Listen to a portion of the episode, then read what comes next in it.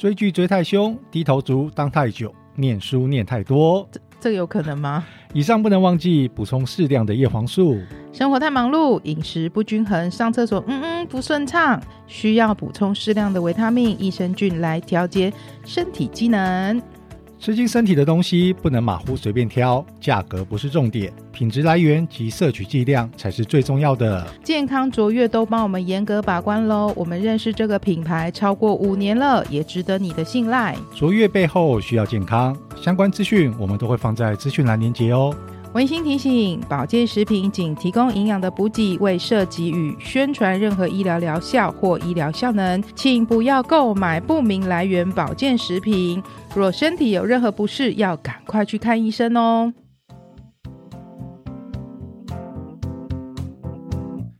大家好，我是 Alan。안녕하세요，저는 Cindy 입니다。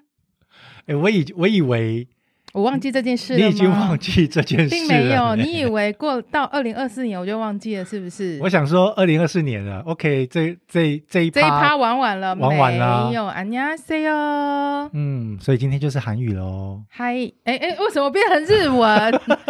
对我今天就讲韩文。欢迎各位收听 AC 交流店。大家好，今天要开始讲新闻之前，我想先谢谢我们的听众。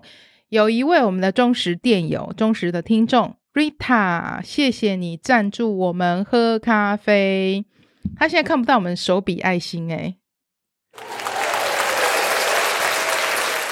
感谢 Rita。二零二四年第一次录音，我们就有收到好消息，电友请我们喝咖啡了。对，然后 Rita 说，Rita 是说他是每一次加班的时候。会跟他同事一起，就是你知道，放开声音来听我们两个在那边聊天。哎、欸，我最喜欢在人家加班的时候讲鬼故事了，不要在那边胡说。还想分享一个，是今天有一个电友，他叫 Sarah，他今天讲了一下说，说可能跟同事之间有一点点小小的不愉快。这个不愉快呢，下午他就觉得他不想面对这一切，所以他在边工作的时候呢，就戴着耳机听我们的节目。然后他就觉得心情变好了，因为很欢乐、很开心吗？尤其他刚好又听到我在骂同事，他觉得好疗愈。就是他自己被同事搞到心情郁闷不爽，对，不开心，所以他戴起了耳机工作，刚好听到我们那最呃上个礼拜那一集骂同事的，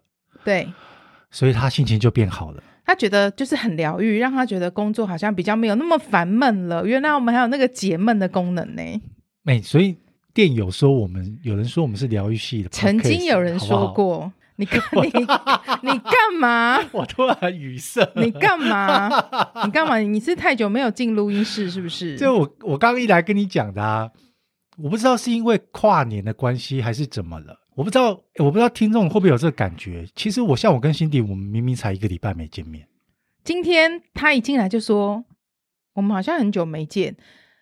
我也觉得，哎，对啊，我们好像很久没见。我讲完这一句，你有没有真的有这个感觉？我就觉得很像很久没见，好像我们好久没见面了。可是其实其实才过才过一周，才一个礼拜而已。所以你看，是不是因为跨年的关系，然后我们的心里会有一种，我们已经从二零二三年跨到二零二四年，隔了一年的那种心情。我觉得应该就是你太想念我了，所以我就觉得好像隔了一周。第一，很久没见到你；第二，我今天来录音的时候。讲这些东西的时候，我有一种恍如隔世吗？没有隔世啊，你老师啊，隔世有一种有点陌生的感觉。呃，好像好像好，好像很久没见，不是，好像很久没录音了。你好，你好，好久不见。我们上周是，反正上周是特辑，对，特辑，所以就没有放到新闻。哇哇哇！好，我现在分享，现在是二零二四新的一年，每年只要到了跨年晚。还有中国的农历年之后会有一波离职潮，很多因为很多人会撑到领到了年终之后，等到过完年之后离职嘛。我会讲这个新闻，是因为我相信我们自己都遇过这样的状况，或是周围有发生过这样的事。有一个网友他在离职之后，公司以他的职缺直接多请了两个人，他们不给兢兢业业的老员工加薪。你只要是老员工，你只要你做的再苦再累，你去再再去。反应去抱怨都没有用，就是主管就会叫你撑着。可是反而在你真的撑不住，你离职了之后呢，公司会花更多的薪水，甚至更请请更多的人力来分担你原本的这个职缺跟工作量。所以你一个人就是原本的时候是一个人当多人用。对，那这位网友呢，他在离职了之后，他的工作公司请了两个新员工来做，但是因为新员工比较菜，这两个新员工 hold 不住原来那个老员工一个人的工作量。最后很夸张的是怎样？除了这两个新员工是新人之外，其他的工作又平均分摊到了六位老员工身上。所以以前你在讲说一个人当多人用这句话就是没有夸张，这是真的啊，对啊，因为这个网友说他原来在这家公司的时候，他的工作量大到不合理，他用各种方式软硬兼施，主管都会都会跟他说：“好好好，我会解决你。”哄他。可是他撑了一段时间之后，发现那个主管根本就只是在打嘴炮，他就受不了，一气之下就离职，因为他已经递了辞辞呈了嘛。所以他等了那两个新员工来，还要交接，还要交接，所以他就很确定说，干，原来我我的这个职缺，你直接开两个新人做的。你知道我现在脑中浮现的是什么画面吗？什么画面？二宝的公司。对，我真的马上想到说，这不就是在讲他们吗？二宝呢，曾经在他们公司前一个职缺是，他是做董事长特助，那个行政管理头头，因为董事长常常在飞国外。只要看董事长不在的时候呢，就抓他来用，他就会觉得二宝是有点闲，就会把二宝抓来，去叫二宝做其他行政部门的工作。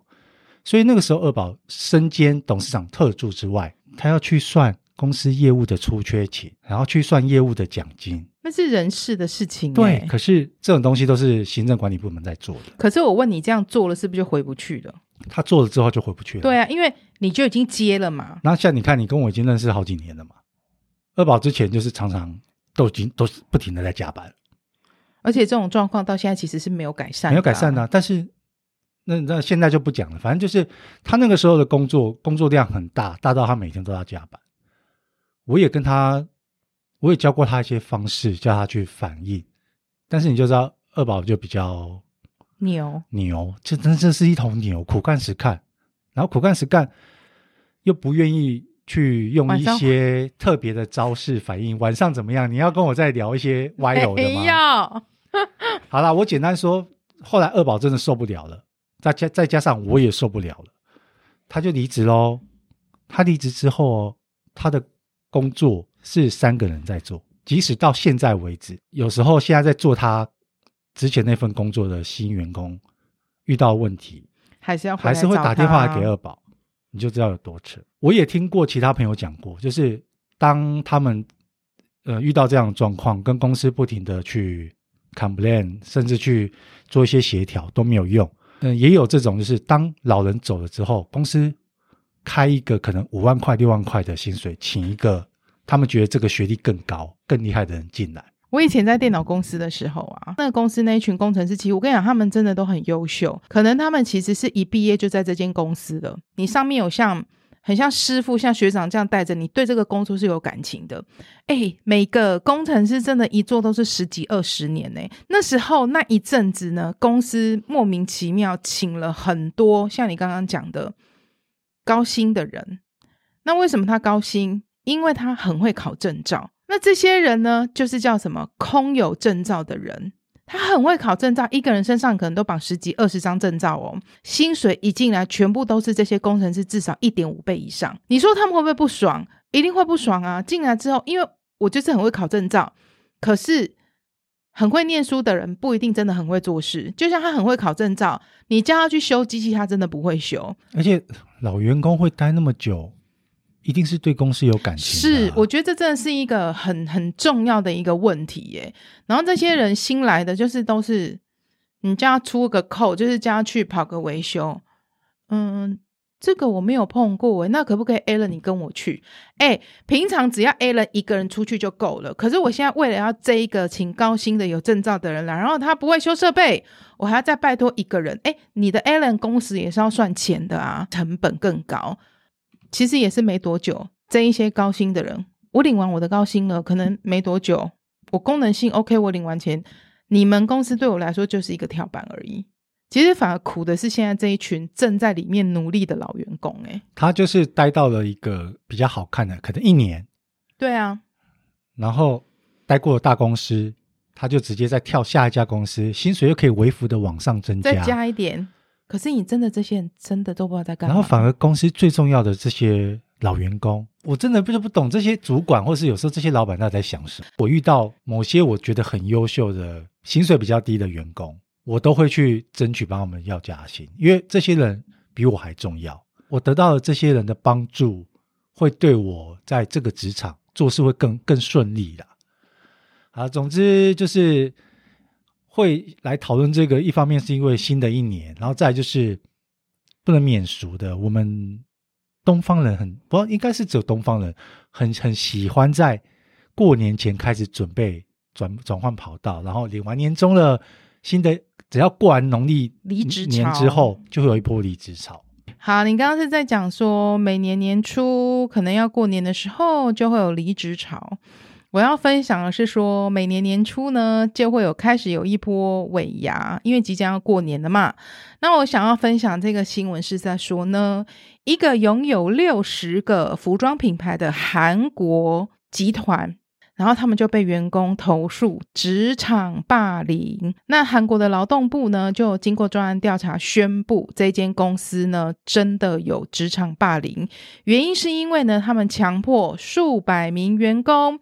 在尾牙表演，而且是逼迫员工在工作的时间练舞哦。因为我不想要要求你们就是下班的时间留下来练舞，这样好像也不对嘛。所以你们就是要在工作的时间练舞。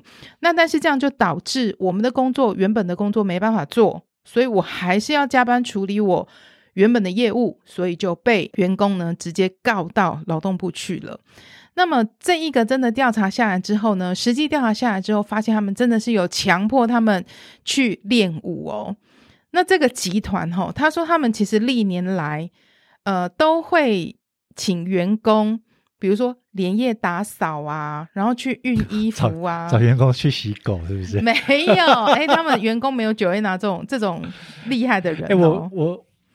听到就是我后来这一集上架之后，自己再听一次，还是觉得好好笑。就是对洗狗，洗狗还三只，对，还三只。对，好，他们说之前其实他们都会请员工去打扫啊，因为就是要迎，你知道那个叫什么？嗯，太旧换新，我们要迎接新年，所以会请员工要连夜打扫，要去烫衣服。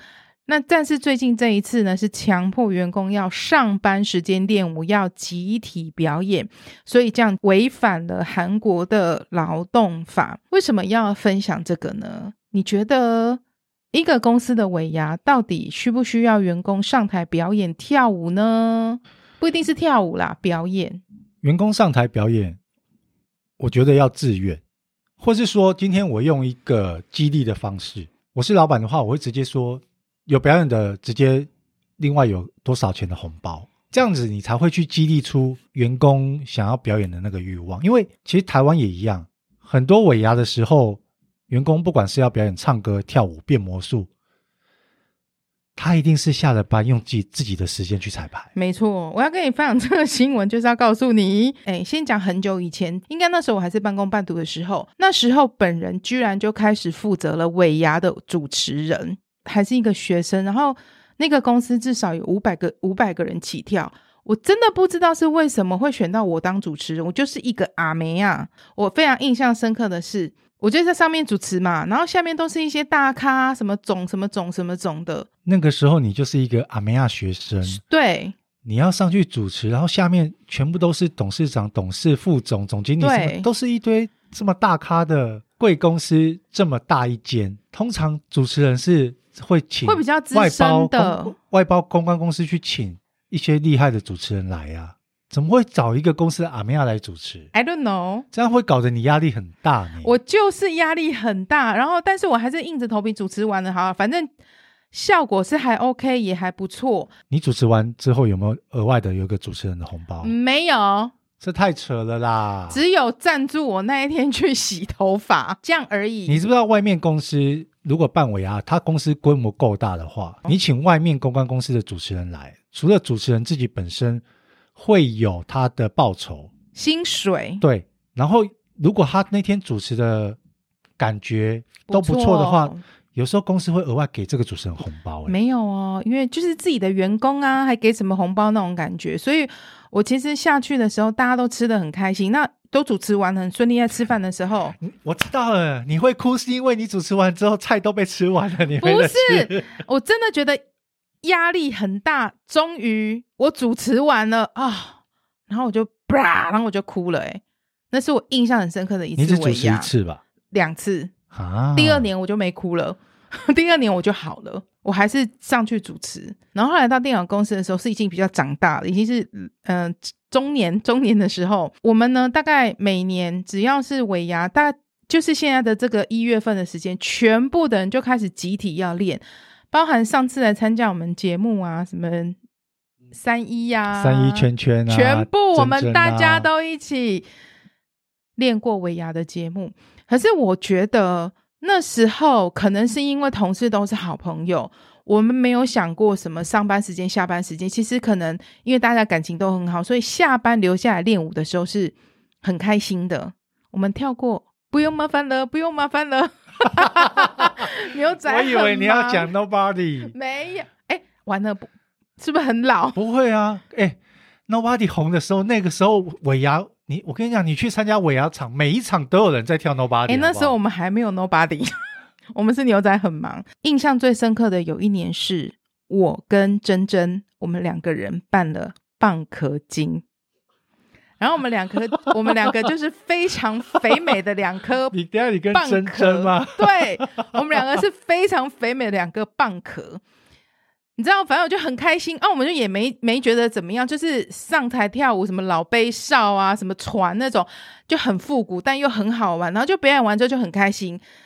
你知道超级糗的是什么？我就穿那个蚌壳装，对不对？哎、欸，你们的制装费是自己出还是公司？公司公司，因为蚌壳精或是老杯少或是什么恐龙装，那都要去西门町。对对对对对，我们，我们以前都去西门町那边租、啊。我们以前是呃有一个。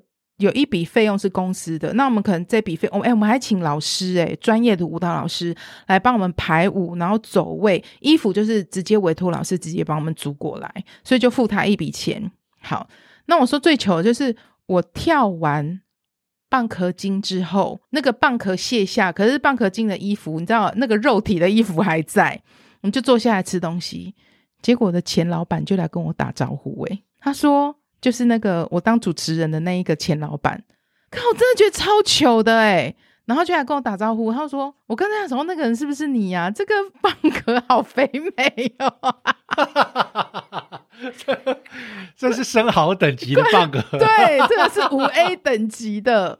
然后我就从来没有想过说我会穿着蚌壳装，然后被以前熟识的人看到，嗯，所以以前就是在练这些舞的时候，我都会觉得很开心。”那在看到这个时候，就会想说，哎、欸，可能是不是现代大家就会比较去注重到什么权益？对，因为我要彩排，我一定是利用我下班之后。对，可是过去我们真的是没有想过这种事。我就在想说，是不是跟人有关系？我们那时候因为大家同事都很开心，就觉得没差。这在公司人和，再苦再累再忙都没关系，都没关系，只要人不和，就都不爽。你每天进去，你都会觉得非常痛苦。那如果今天是？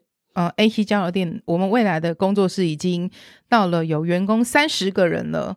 然后我们就说，哎，那个 Alan 老板，你要上台表演，这样可以吗？我可以上去唱个歌就好了。那如果仅仅是员工呢？组一个表演，带大家就是带团体一起做表演，这样你 OK 吗？我 OK 啊，但是我会去跟老板去争取该要的东西。没有，没有那就算啦。就大家很拮据，今年很拮据，拮据，当然就不要表演啊，大家吃一吃喝一喝不就好了？啊，你就是上去让大家欢乐一下啊，可不可以？你会愿意接受吗？为什么要当小丑去取悦你？所以我付钱就可以当小丑。你付钱啊，你付钱给我，我就可以当小丑。好，这就是很现实的事情，很现实啊。对，对，掌声响起来。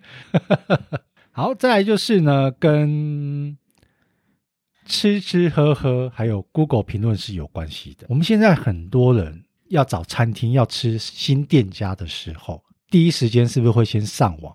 搜寻这家餐厅的评论，或是直接看 Google Map 上面的分数，对不对？我我个人还好。那你怎么找？我对找餐厅，尤其是去外县市，欸，哎，我比较不会看评价，哎。像我，我上周不是去过生日吗？我们到了台中，我们就是除了既定规划里面要去吃的，已经都定好位了。然后到了当地，我们要去吃一些小吃，我们就是用 Google Map 去看。那这边要讲的，它就是说，找 Google Map 的时候啊，不要太相信它上面的评分，尤其是那些四点五星以上的店家和餐厅，因为那都可能是洗来的。好几千甚至上万个评分，哎，这么多评分，平摊下来，你还可以到四点五星以上的，其实不太可能。因为这个东西产生了很多产业，他们就是专门可以帮餐厅、帮店家冲一些比较正向的留言、评论，还有分数。嗯、在这篇新闻里面，就有一些老饕，这些老饕就分享他们的经验说，不要先看评分，你要先去看评论。评论是可以去选说最新、最高、最低。像我个人，我直接都会先按最低。如果近期给那种一星或是两星很低的比较多，而且讲得很直白的，其实就代表说这家店。不行，意思就是说，刷太高分的星有可能是刷出来的，他有可能是很多店家给星，我没有写啊，啊。很多店家进去是说，给我 Google 评论呐，小姐你帮我按五星好评，我就帮我留言，我就送你一盘肉啊，我就送你一颗生蚝啊。对，所以我就。怎样很大颗的生蚝是不是 肥美的那个蚌壳跟生蚝？所以我才告诉你说，其实我很少在看评论。比如说我今天想吃什么店家，我其实是直接 Google 找，找出别人写的东西，不一定是部落客，可能人家写的那个食记或是游记。那我去看它的内容是不是我想吃的，我就会去。那就像你刚刚讲，我不看评论是因为我不想要先入为主啊，反正难吃就难吃。简单讲就是，先不要看他给几颗星，先看评论，然后先看复评。因为好评是一个比较主观的东西，你先去看复评，然后以以近期的时间轴为准，这样去看，这样去评断会比较准。然后我再分享一下我自己的，有些开的比较久的餐厅或店家，它除了 Google Map 上面会有评分之外，它一定会有 FB 的粉砖，FB 的粉砖也是可以评分的，你也可以两边都看。会比较准，我就觉得这样吃东西太累了。不会啊，因为你到外县市要找外县市要找，可是我跟你说有，我，我都已经辛辛苦苦，我他妈从台北开车开到台中，我不想要去踩雷啊。因为有的时候呢，别人的蜜糖可能是我的毒药，我的毒药可能是别人的蜜糖。因为吃东西干嘛啦？每个人的口味不一样。你这句讲的好棒哦。讲到 Google 评论，我想请你们去看，有一间叫阿财米糕。你有没有看过？等下我们这我们这一集什么时候有收业配？不是，我想要告诉你，你知道他的评论有一万则。阿财米高的评论是宇宙无敌霹雳有名的，就是只要大家去他下面留言，阿财米高的阿财老板会非常认真的回你留言，然后他每次回都好呛，但又好好笑。我真的很推荐大家去看一下他的评论。有人就评论说，等下我问一下。阿财发财的发财的财吗？对，阿财米。老实说，我觉得阿财米糕东西很普通，讲了不要加香菜，讲两遍当做没听到，到最后你还是给我加香菜。哎，阿财米糕老板就说：“哎，我今年都没有买香菜，那是芹菜。”哎，啊，你不常下厨，不买菜也要多读书哦。我觉得真的很，这蛮好笑的。你去看，而且它每一则都这么好笑，而且香菜跟芹菜完全是不一样的外观跟味道。嗯、对，这个很经典。客人说。我觉得米糕的肥肉太多了啦，只有一小块肉，我觉得吃起来很恶心。干面还不错吃，阿才老板就回说：“嗯，我们的肥肉的确给的很大方哦。猪肉如果太肥，我会叫猪减肥。谢谢你的宝贵意见。”就是他都回得很呛，所以我觉得他的评论很有趣。他回得很呛，而且又很幽默，所以大家可以去看一下哦。嗯。然后最后一则交给你。好，那我来分享一下这个新闻。这个新闻是我们店友江江，又是江江哦，忠实店友江江提供的。这个新闻是在说呢，其实大家都有网络购物的经验。那最近就有中国大陆有一名网友呢，他说他在网络上买了装潢的用品，对方寄来了两大箱的包裹，但是这个先生把它打开之后，被这一幕吓傻了。因为它打开之后呢，里面是三百万人民币。我是订装潢用品哦，两大箱没错，我以为是我的装潢用品嘛。一打开之后发现，居然是钱呢，很可怕哎。如果是你，你会怎么办啊？我会立刻报警啊！会报警，我真的会报警哎，吓死！打开的那刹那，一定会心动那一下下。现在的物流全部都有电脑系统。它都可以知道说，我今天这个东西到底是送到哪里去？你怎么知道是不是到底是诈骗或者什么仙人跳之类的？什么类似陷阱之类的？啊、家人一看到他打开这个，全部都是钱，吓死！当然没有人敢动嘛。然后这个先生就立刻核对他自己的包裹资讯，然后跟外送员说：“哎，你的这个货好像送错了。可是到底是有什么货会送到三百万人民币的现金啊？”警方就到现场之后呢，他就把一捆一捆的现金打开来点，就像你刚刚讲的。上面会有号码，对不对？就一点一打开一点，全部人都眨眼。上面就写银行练功卷，就觉得很靠腰，所以那笔钱是假的啊！这一笔钱真正用途是什么？就像银行新进的行员，他们可能要练习那个点钞。数钞，快速的把它摊开，对，叭叭叭叭叭啊，然后或是怎么样算钱，这个，所以这个是这个叫练功券，没错，这个叫练功券，这个是中国银行人员专用的练功券，所以可能就是这个货是要订到银行的，是银行行员要用的练功券，他们可能从哪个地方，你知道印刷厂，那就是定制的快递送错了，送错了，送错地址。不过也让我知道说，哦，原来还有种东西叫，原来有练功卷这种东西。对，哎，你不，你没有分享这些，我不知道。我也不知道啊。我以前就是有看过，不管是台湾或日本的，其实他们都有找过那种很会快速点钞的银行行员，而且他们很厉害哦，他们是那么厚一叠，他们手一转。就很漂亮，它就很漂亮的是一个圆形或是扇子，按按按按按，然后他们马上就知道这是多少钱。哇，他一定是常常拿这些钱来练习。没有，原来是有练，原来人家有练功券。不过是不是世界各国的银行都有？这倒是蛮有趣的。如果有人知道的话，这如果我们的店友有在银行上班的，可以再跟我们分享一下。最后了，哦，就最后你不是还要再，你不是都会讲一下什么你好，我好，大家好，再见。你好，就是我们今天我们分享的是韩文嘛？那韩文的你好，大家都会对不对？안녕하세요。那比较亲近一点，就会说什么？안녕，안녕，안녕。然后我说谢谢，谢谢，你会吧？韩文谢谢，你怎么可能不会？你韩文韩剧是在看假看假的？감사합니다。 康萨哈密达，对啦，康萨哈密达不是你好，哦，那是安尼哈塞哟。阿北在睡觉哈，而且我今天一开始，我刚刚还问你说有没有在追哪一部韩剧？对嘛？是不是？还是韩剧没有在说那个康萨哈密达？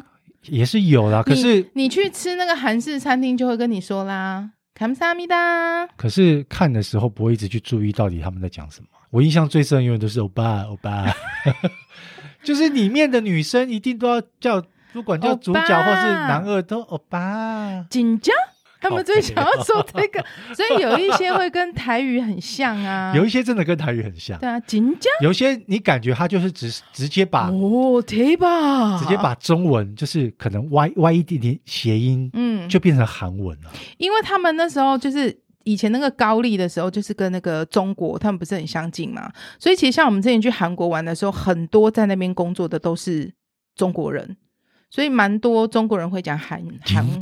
紧张，对吧？好了，不要废话太多了。好，今天我们下次见啦！谢谢各位的收听，安妞，下我们下次见，拜拜，安妞。